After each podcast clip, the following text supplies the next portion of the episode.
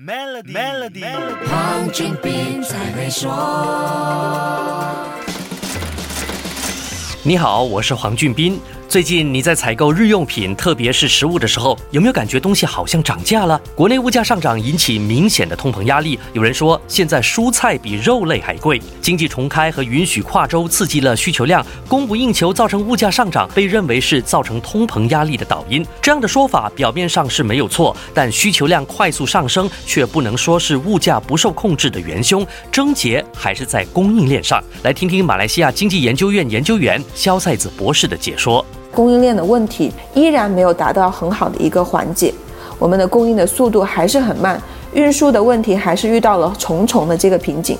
我们制造商和商家无法吸纳的这些上涨的成本，包括我们的制造成本、运输成本。物流成本，亦或是因为外劳没有办法迅速进到、顺利进入到马来西亚来的这个人力成本的上涨，最终商家无法吸收的这一部分的成本，只能体现在我们的这个物价上，最终转嫁给我们的消费者。如果经济能够突破疫情笼罩，恢复增长，通货膨胀或许不是那么令人头疼的问题。但万一经济增长的动力不足，通货膨胀压力却不断增加，那就要小心停滞性通胀了。美国面临着一些比较大的压力，就是一个滞胀。的问题还不仅是通胀的问题，就是通膨压力非常大的同时，经济增长还非常缓慢。这也是我们大家最近非常热议的，就是滞胀的这把火会不会烧到马来西亚？这一次疫情引发的通货膨胀是全球性问题。那么，马来西亚目前的通货膨胀情况在全世界的范围内处于什么位置呢？